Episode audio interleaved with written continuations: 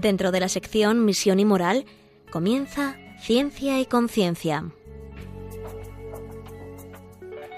Un programa dirigido desde Valencia por Mari Carmen Mateu.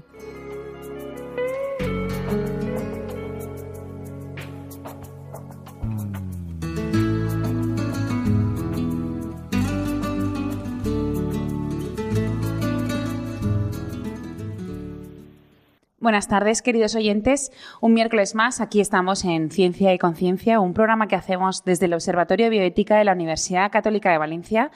Y hoy vamos a tratar un tema que mm, vamos a hacer recuerdo de hace unos programas, de no sé si fue la primavera o verano pasado, en el que hablábamos sobre la conciencia. Em, pero hoy queremos, eh, aparte de refrescar el tema, hoy vamos a ver esas excepciones, o sea, vamos a ver la objeción de conciencia, en qué momento eh, uno siente que es imposible seguir su conciencia, que a lo mejor la norma o la vida o su trabajo o las cuestiones personales que en ese momento tiene delante, pues se plantea hacer una objeción de conciencia. Y vamos a ver en qué casos pues estaría o es planteable o no es planteable, ¿no? Y estaría bien o no. Eh, también es verdad que según la conciencia. Pero bueno, enseguida vamos a... Os paso a presentar el invitado.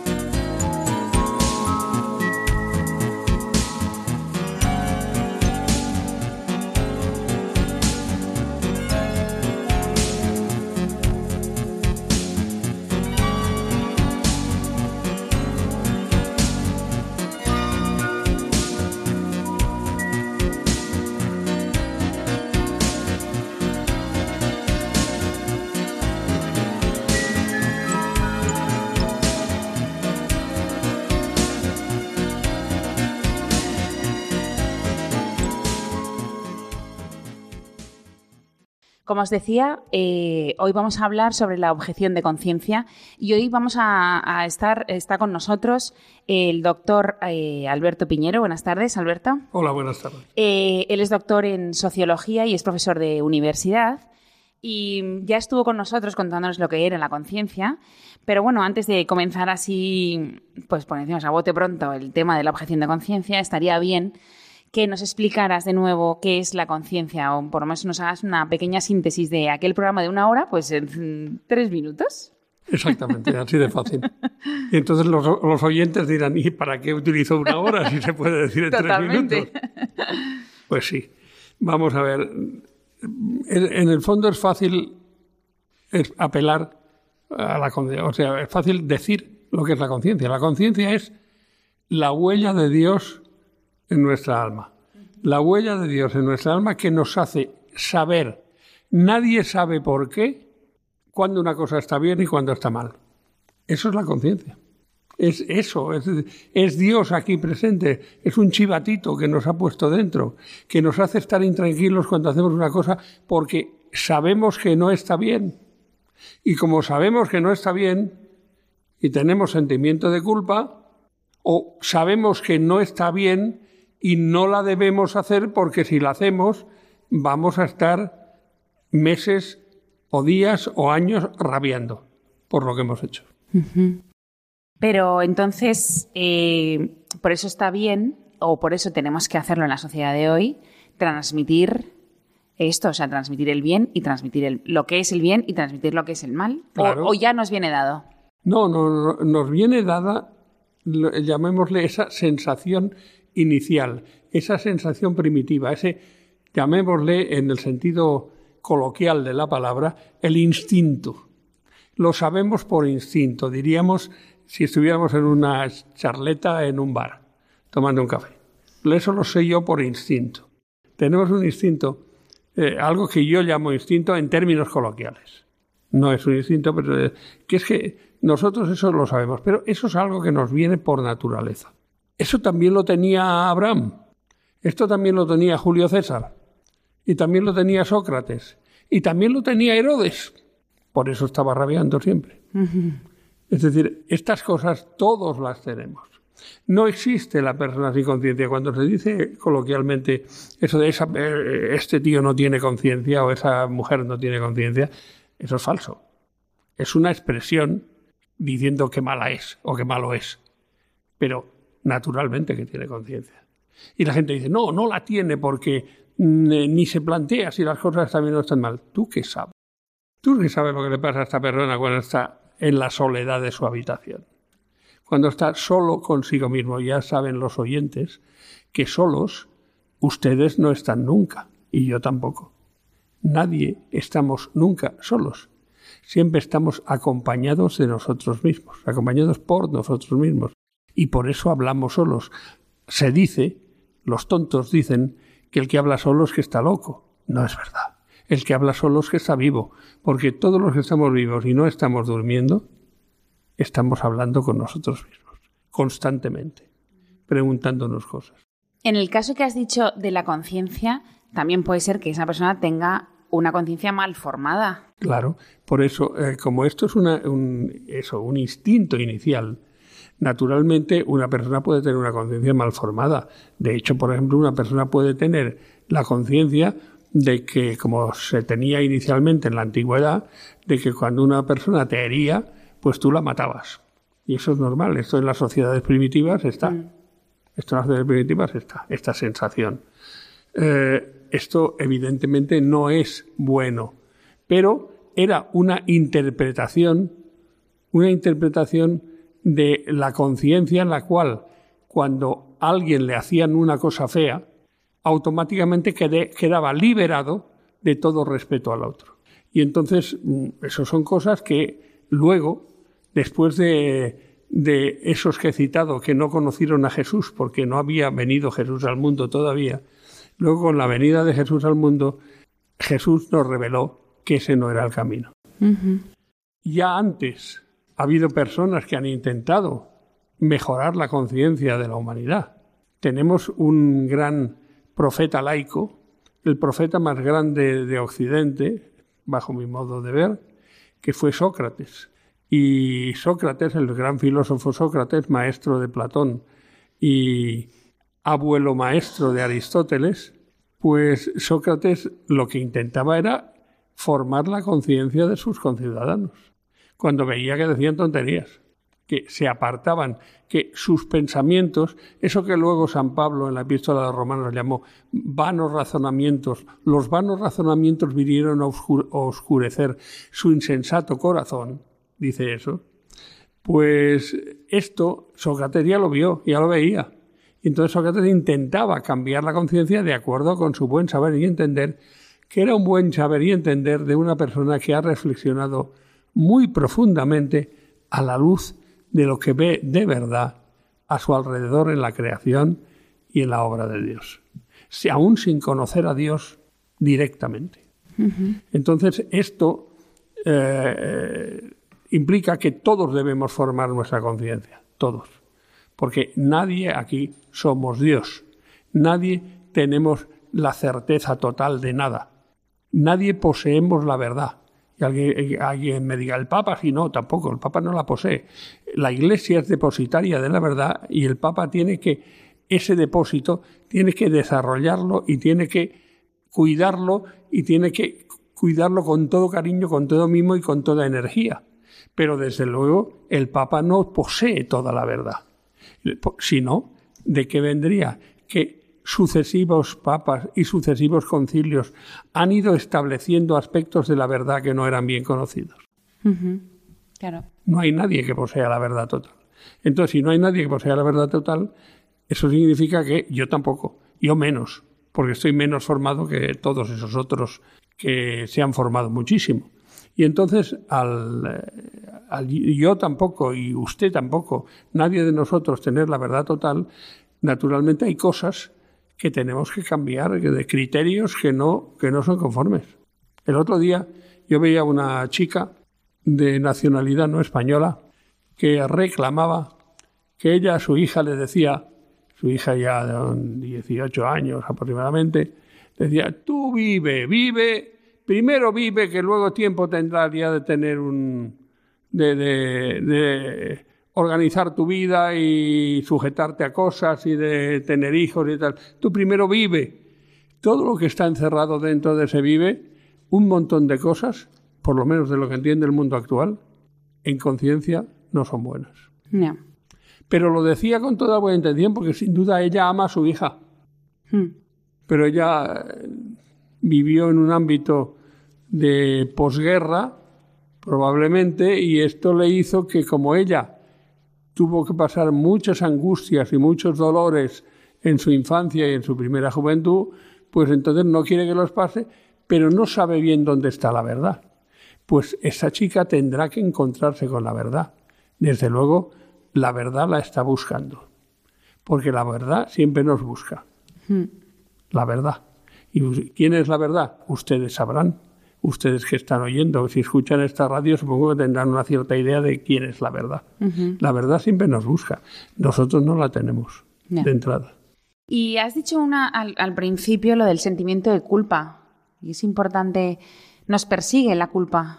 Es muy importante. Eh, mira, a lo largo de la segunda mitad del siglo XX, sobre todo del último tercio del siglo XX, y partiendo de la del, partiendo del psicoanálisis, de una determinada interpretación del psicoanálisis, fundamentalmente la freudiana, y partiendo del desarrollo de la psicología americana, se ha tendido a considerar que la culpa es un destructor de personas. Y entonces que tener un sentimiento de culpa es algo que destruye, es algo que aniquila a la persona interiormente, la hace fosfatina, la hace polvo lo hace picadillo, sinónimos. Las cosas no son así. Mira, eh, hay un, hay un eh, autor, un autor que es citado, un autor eh, alemán, que es citado de la psiquiatría alemana, que es citado por, por Ratzinger en su libro sobre la conciencia, que dice lo siguiente, dice, el sentimiento de culpabilidad, la capacidad de reconocer la culpa, pertenece a la esencia misma de la estructura psicológica del hombre. El sentimiento de culpa, que rompe una falsa tranquilidad de la conciencia y puede definirse como una protesta de la propia conciencia en contra de mi existencia satisfecha de mí mismo, es tan necesario para mí como el dolor físico. ¿Y por qué es necesario el dolor físico, querido eh, oyente?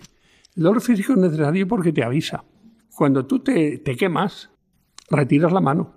Yo muchas veces, a mí me gusta cocinar, me dice mi mujer que soy un poco cocinilla, y, eh, yo me he quemado bastantes veces con la puerta del horno, como nos pasa a muchos, mm. y a muchas creo que también. Y entonces cuando yo noto el dolor, retiro la mano. Si yo no tuviera dolor, me abrasaría la mano y no me habría enterado. Y tendría la mano muerta y no me habría enterado. La culpa es igual. Todo el dolor físico como el dolor, la culpa es el dolor moral. Pues ese dolor me avisa de que algo huele a podrido en Dinamarca, como dijo hmm. el príncipe Hamlet. Algo huele a podrido en Dinamarca. Es decir, hay algo que no funciona. Hay algo aquí que falla. Y el sentimiento de culpa se da cuando mi conciencia me avisa de que algo huele a podrido en mi vida, no en Dinamarca. Claro. Y eso es bueno, eso es bueno. Eso lo dice concretamente Albert Gorres, que es un, ya digo, un hombre de la última escuela psicoanalista alemana y realmente merece la pena leerlo. Claro, pero eso también es un aviso de que sea, ahora hay que saber gestionar esa culpa. Ah, claro. Porque si no. Claro, porque eh, si la culpa lo único que lleva es a autoflagelarse sin más. Claro. Auto, darse latigazos uno mismo y decir qué idiota soy, qué burro soy, qué malo soy, qué sinvergüenza soy. O, a todo lo contrario, a decir qué conciencia tengo estúpida, yo eh, hago lo que me da la gana y lo que me da la gana y mi libertad está por encima de todo. Cuando las cosas van por ahí, Estamos anulando todo aquello que nos hacía posible, todo beneficio que podíamos sacar del sentimiento de culpa. El sentimiento de culpa es la, el origen de toda rectificación, de toda rectificación moral. Es decir, eh, ¿cómo vamos a ver? Eh, supongamos que yo maltrato a uno, a uno de mis hijos. Si yo no tengo sentimiento de culpa, ¿cómo voy a cambiar? Es que no me entero. No me entero de lo que estoy haciendo mal. No me entero de que estoy haciendo el mal. Claro, eso no puede ser. Exacto, eso no puede ser. Lo que pasa hoy en día, fíjate, con la, por ejemplo, con la normativa en materia de género que están, que están aprobándose en toda España por aclamación. Se tiende a impedir que la mujer que obra mal contra, contra su marido, porque hay mujeres que obran mal contra su marido. Hay otras que soportan a su marido, pero hay mujeres que obran muy mal contra su marido. Pues se tiende a impedir que esa mujer tenga mala conciencia. ¿Qué quiere decir tenga mala conciencia? Que, que tenga sentimiento de culpa. Claro. Porque ella no puede tener la culpa. Primero, como dice la ley, porque es mujer, lo cual es absurdo. Es uno de los grandes absurdos de la ley. Mm. De las leyes, porque son un montón. Y, lo diga quien lo diga, esto es así. Bueno, pues, eh, queridos oyentes, ya veis, eh, sí que hemos sido capaces de hacer un pequeño, una pequeña síntesis, una pequeña síntesis sobre, sobre más o menos lo que era la conciencia, ¿no? Y ahora escuchamos un poco de música y enseguida empezamos a, a ver lo que es la objeción de conciencia.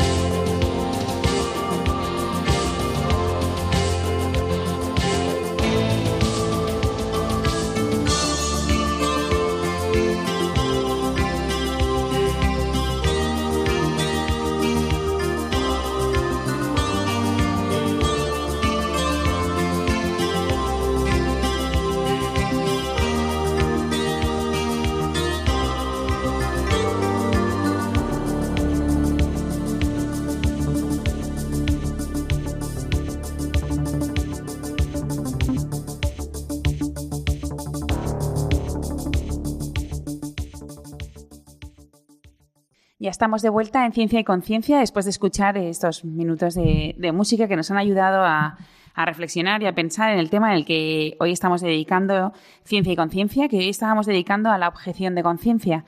Eh, bueno, eh, nuestro invitado, que es el doctor en sociología, Alberto Piñero, y también es profesor de la universidad, eh, nos ha explicado en este primer bloque qué es la conciencia, nos ha hecho un pequeño resumen de otro programa que tuvimos sobre la conciencia.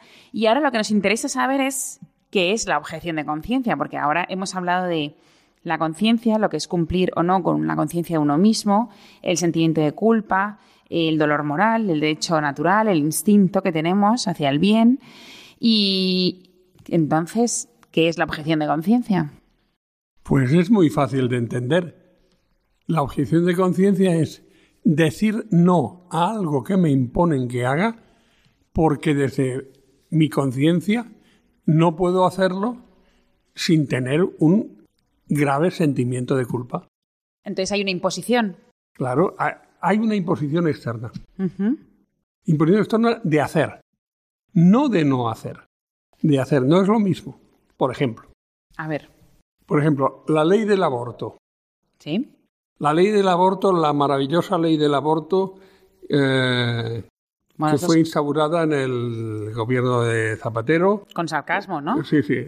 No, no, no, sin sarcasmo, maravillosa, porque realmente es una maravilla ver la cantidad de barbaridades que se pueden aprobar en una ley. Pues este hombre, es decir, esta ley, también conocida como la ley AIDO, mm. establece el aborto como un derecho de la mujer. Sí. Pero no obliga a abortar a nadie. A mí no me obliga a abortar, porque soy hombre y como todavía no he optado yo por ser mujer de acuerdo con la ley de género, no podría, ¿no? Y aunque optes. Y aunque opte, lo tengo muy mal, lo tengo muy difícil. Pero eh, aquí se están riendo la gente que está presente en este estudio. Pero eh, vamos a ver, nadie me puede obligar a abortar, pero a una mujer tampoco la puedo obligar a abortar, no, no obligan a abortar a una mujer. Entonces dices, bueno, no cabe la objeción de conciencia frente al aborto. Pues sí cabe. ¿Por qué?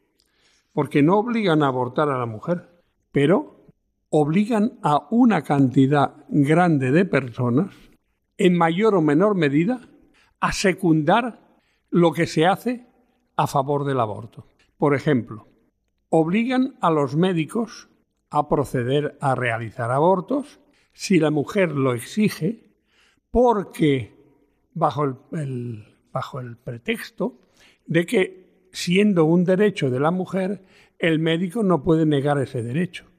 Y entonces puedes decir, el médico tiene reconocida la objeción de conciencia, es verdad, pero para eso, en la mayor parte de los casos, se tiene que registrar, los hospitales le imponen que se registre, hospitales clínicas, que se registre como objetor de conciencia. Y resulta que al registrarse como objetor de conciencia, está sucediendo que cada vez tiene, quien está así registrado, cada vez tiene más dificultades para conseguir un puesto de trabajo en determinados medios hospitalarios. Con lo cual, no solamente se le está, o sea, a pesar de lo que diga la ley de su derecho de, o la objeción de conciencia, a este médico se le está chantajeando, esa es la palabra, o extorsionando, se le está chantajeando, porque si no se juega eh, su porvenir. Vamos, que su porvenir lo convierte en un por llegar. Y claro, eso es duro para un médico. Pero esto sucede para cualquier otra persona dentro del ámbito sanitario, solo con la ley del aborto.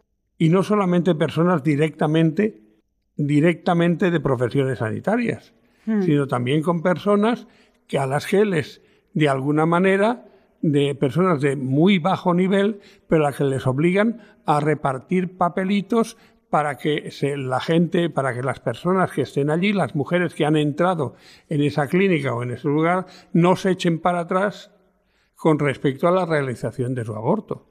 Y esto es también merecedor de objeción de conciencia si esa mujer tiene una conciencia de que esto va contra, eh, contra la ley natural porque va contra el derecho a vivir de, de unos seres humanos que son los niños no nacidos.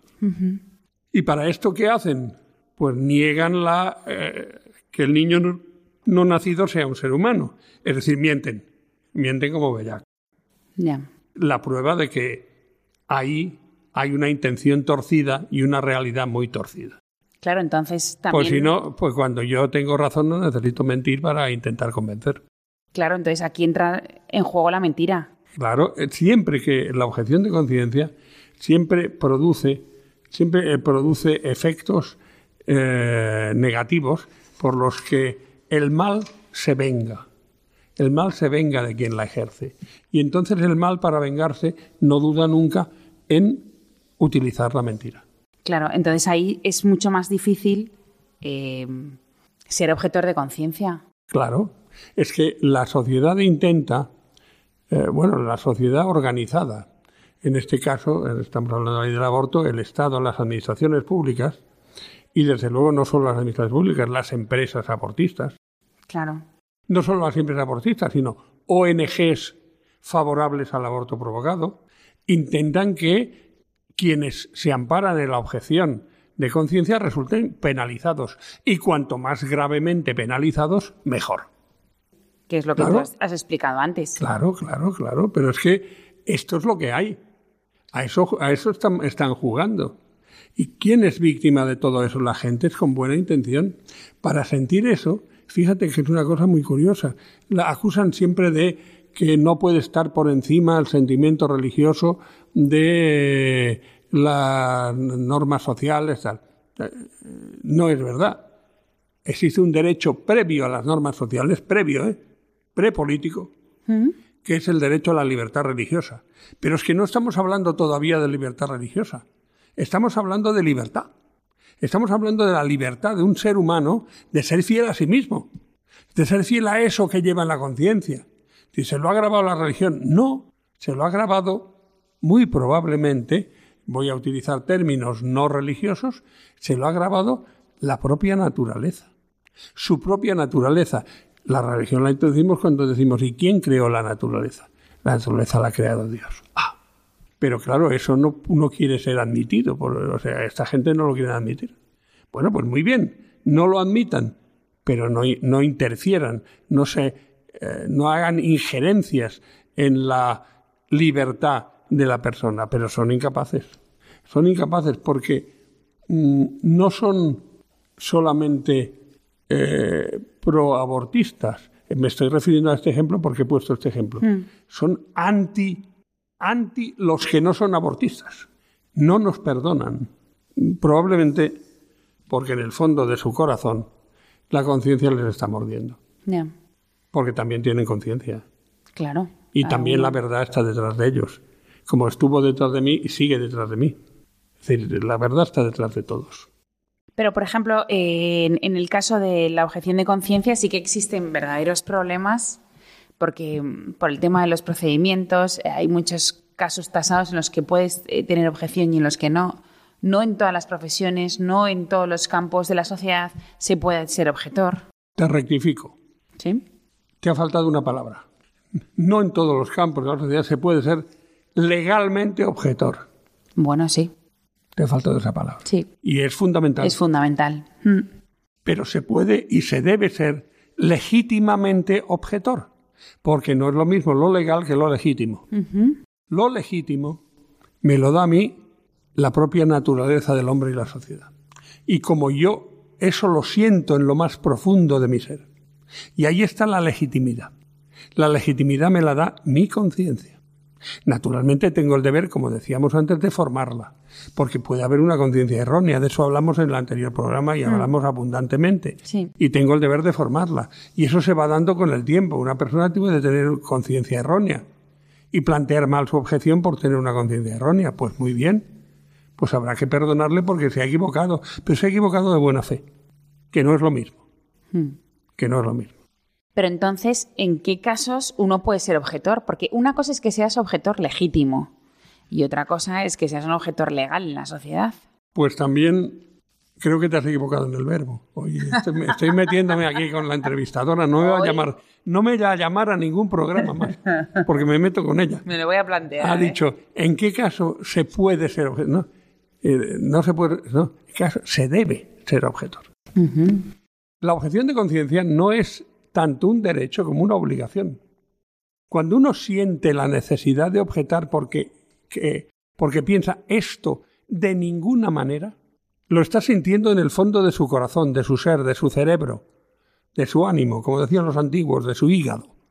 en el fondo de sus entrañas, esto no puede ser. Yo no puedo colaborar en esto. Y entonces, si él siente esto, el deber es ese. Y a veces te juegas la vida.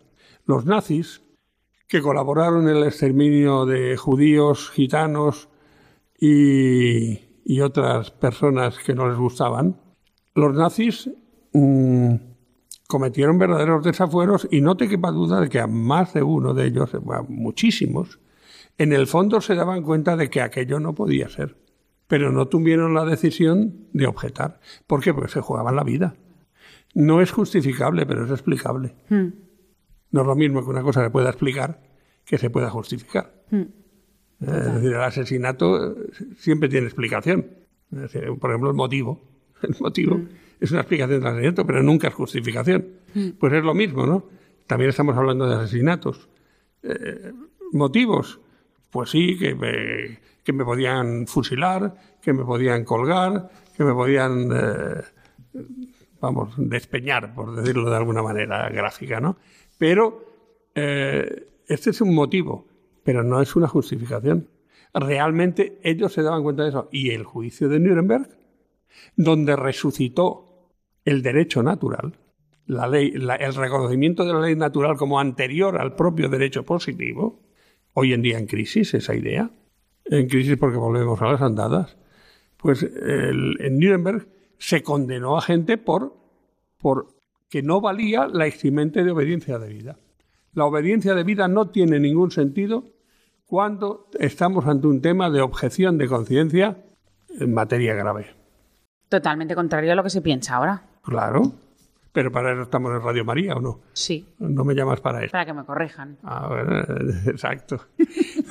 no me llamas para eso. Es decir, realmente, es decir, eh, como dijo eh, un ilustre socialista, decía repetidamente hace unos años, no es no. ¿No han entendido ustedes que no es no? ¿Qué es lo que no entiende usted cuando yo digo no es no? Pues no. Ante estas cosas que van directamente contra nuestra conciencia, la respuesta es no. Claro. El problema son las represalias, que es lo que tú dices. Sí, y hay que comprender que alguien se rinda ante las represalias. Hmm. ¿Qué tenemos que hacer? No, no criticarlo, no ponerlo a parir, sino ayudarle.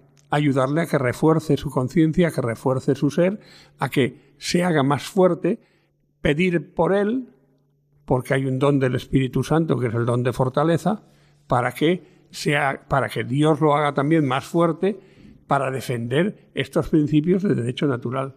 No hay un solo principio de derecho natural ni de ley natural que vaya contra el Evangelio. El Evangelio es una ratificación de todo lo que es ley natural y elevación al infinito, pero no contradice nada. Al contrario, lo eleva. Y además nos faltaría una cosa, darle ejemplo. Y nosotros, cuando tengamos la opción o la posibilidad de, también ser valientes y, decir no. Claro que sí, claro que sí. Eh, además, la sociedad es muy astuta. La sociedad, mm, la, la, sociedad lo que hace es procurar que se extienda, tú lo has dicho antes, que se extienda un ambientillo en el cual todo vale. Y no tiene ningún sentido oponerse a la norma social porque la norma social se esgrime, está consensuada. Y cuando hay consenso, señores, todo el mundo boca abajo. Hmm. Falso de toda falsedad. El consenso no justifica lo que moralmente es intolerable. El consenso no justifica la negación de los derechos humanos fundamentales. No lo justifica. Por ejemplo, el consenso jamás puede justificar. Yo recuerdo hace unos días, hace un mes o algo así, Hoy a un famoso locutor, cuyo nombre no diré, por prudencia, de una famosa cadena de emisoras, normalmente muy bien, normalmente muy bien, eh, muy bien hechora y muy acorde con las posturas cristianas, hmm. le oí decir que la primera ley del aborto, la que había antes de la ley AIDO, que de esa no se debía discutir porque esa había sido aprobada por consenso. Varias cosas equivocadas. Primero, que algo sea aprobado por consenso no implica en absoluto que si es algo que va contra un derecho natural fundamental, se pueda aceptar. Y por tanto no implica en absoluto que no deba ser discutido hasta la saciedad. Eso es como la legalización de las drogas. Si ahora el Parlamento dice que son legales, las drogas siguen siendo objetivamente malas. Exactamente. Objetivamente malas, pero ojo, es que hay que ser prudente. En el caso de las drogas todavía cabe.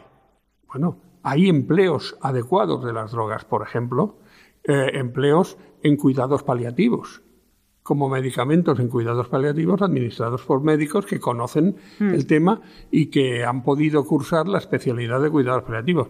Digo eso porque se está, se está intentando muy mucho eh, extender la eutanasia por España y, sin embargo, no se está cuidando muy mucho en la misma medida, ni siquiera en similar medida, extender los cuidados paliativos de manera que exista especialidad de cuidados paliativos y que haya cuidados paliativos en todos los hospitales de nuestro país. Claro. ¿Vale? Mm. Sí, sí, sí. Totalmente de acuerdo. Mucha, mucha cara, mucha cara. Mm. ¿Vale? Mm. Pero eh, no sé por qué venía esto, todo eso, porque yo tengo, eh, tengo lagunas mentales.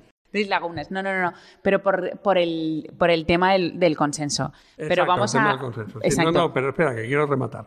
Espera, te voy a dejar rematar después de, escuchar ah, un poco de música, porque así nuestros oyentes descansan. Y escuchan música y enseguida seguimos con el consenso.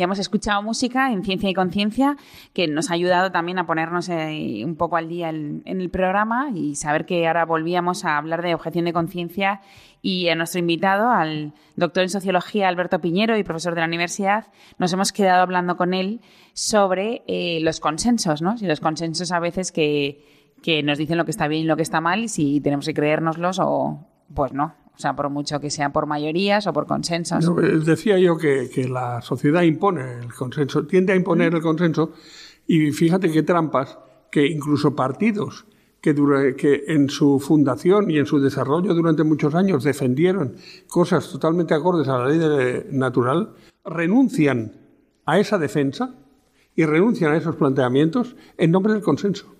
Lo cual es si no conociéramos la naturaleza humana diríamos que es sorprendente.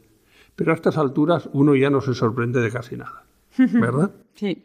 Eh, el consenso no tiene, no, no explica nada. Pero es que además, además, este ejemplo que he puesto tiene otro equívoco de este locutor, que no es verdad.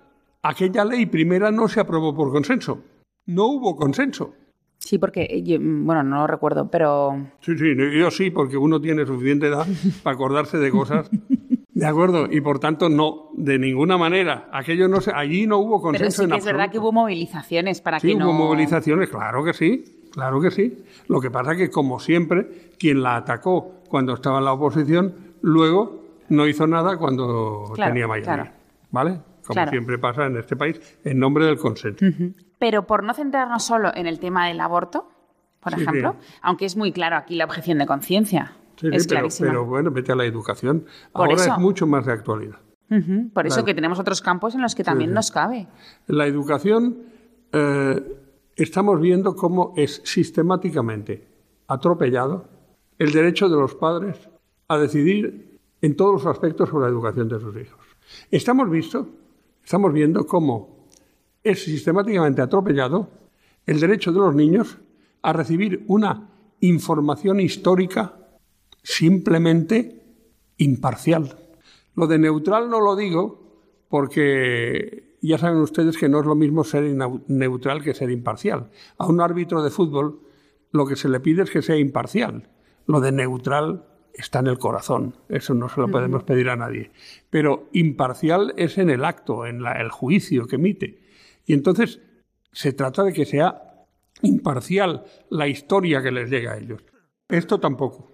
Es decir, estamos viendo cómo en la educación se intenta, desde hace ya bastantes años, muchos años diría yo, en mayor o menor medida manipular a los niños, siempre contra los padres. Para eso es esencial acabar, abominar del derecho de los padres a la educación.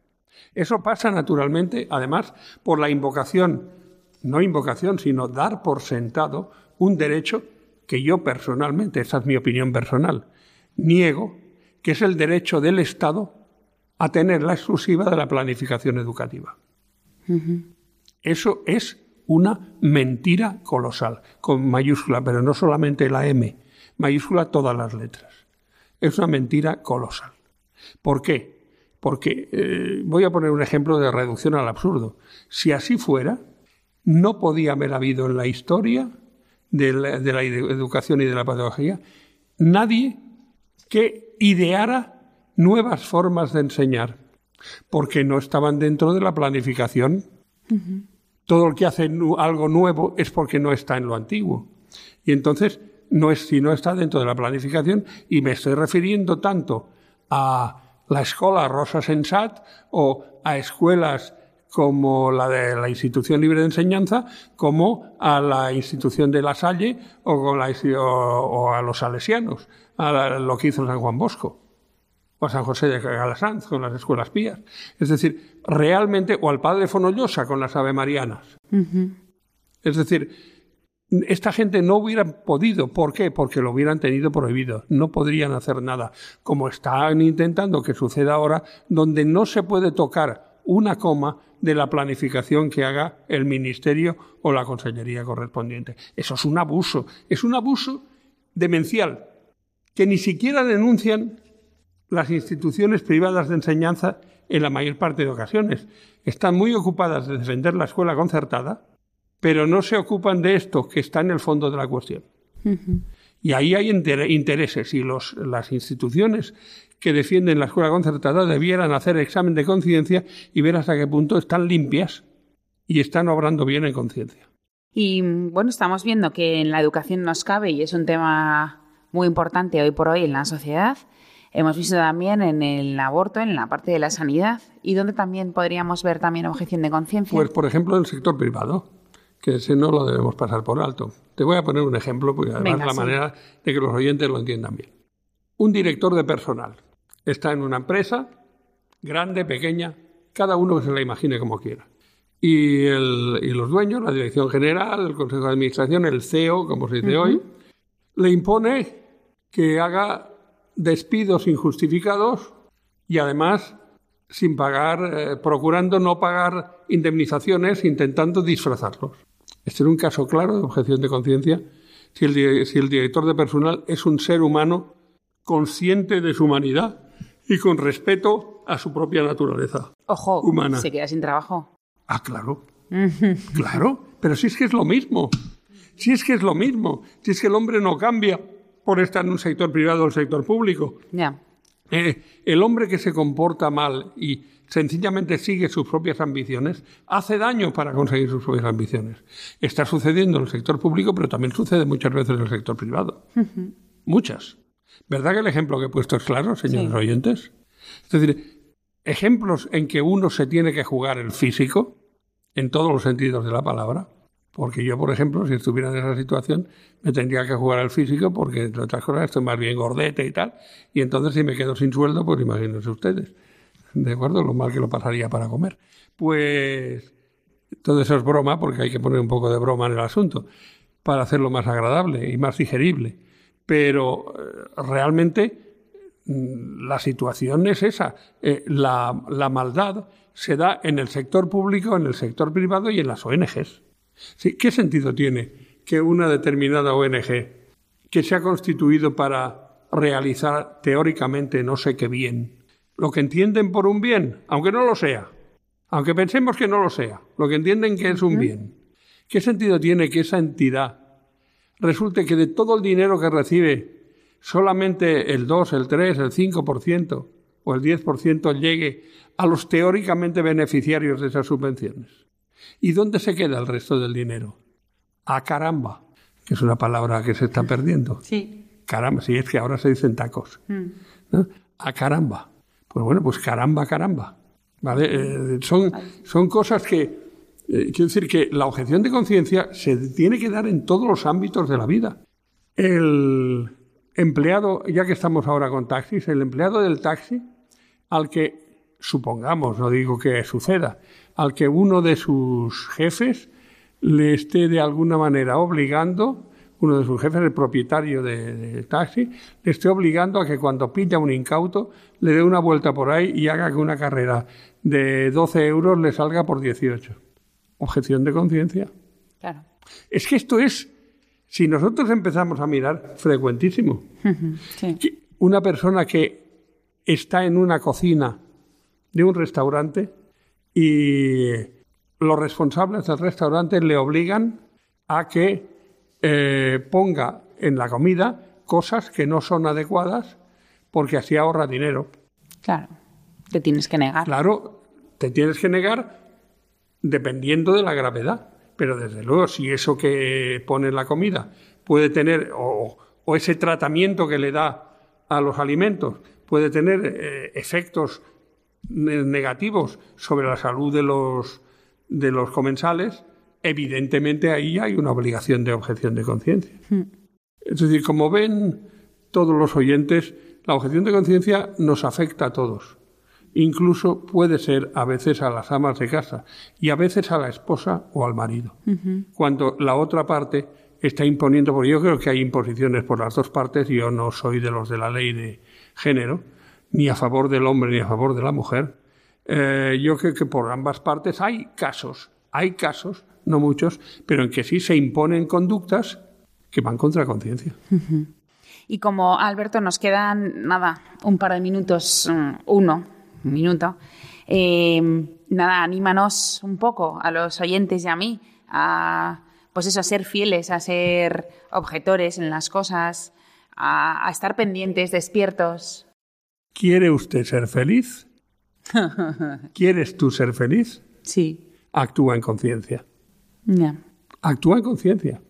Si no, no se puede ser feliz. Es imposible ser feliz. Aunque eso nos lleve a momentos Ah, de turbación. nos puede llevar a momentos difíciles, pero la, la sensación interior, la riqueza interior de la persona que sabe que ha cumplido con su obligación, eso sí, forma tu conciencia, no sea que estés metiendo la pata, no sea que estés exagerando. Pero, ¿y cómo se forma la conciencia? Pues se forma leyendo o preguntando a personas que para ti tienen autoridad moral como para formarte. He dicho personas que tienen autoridad moral para formarte. Para unos serán sacerdotes, para otros serán profesores, para otros serán filósofos, para otros lo que quieran. No me estoy metiendo ni en confesiones religiosas ni en nada. Estoy diciendo para alguien que para ti tienes autoridad, que te ayude a formar tu conciencia. No te cierres. Y pero evidentemente, evidentemente actúa en conciencia en todo, actúa en conciencia. Y de esa manera, pues me has dicho, anímanos. Claro, ¿verdad que todos queremos ser felices? Ustedes que me están oyendo y nosotros que estamos aquí. Actuemos en conciencia. Y se nos abre un cielo. Se eh, eh, quien actúa en conciencia vive aquí en este mundo anticipos del cielo. Pues nos quedamos con esa idea. Muchísimas gracias por haber estado aquí un día más con nosotros, Alberto. Muchas gracias. Y muchas gracias a Ángelo, porque hoy ha estado con nosotros haciendo realidad el programa. Y, y muchas gracias a todos vosotros por estar aquí escuchando Ciencia y Conciencia. Y nos vemos en 15 días. Adiós.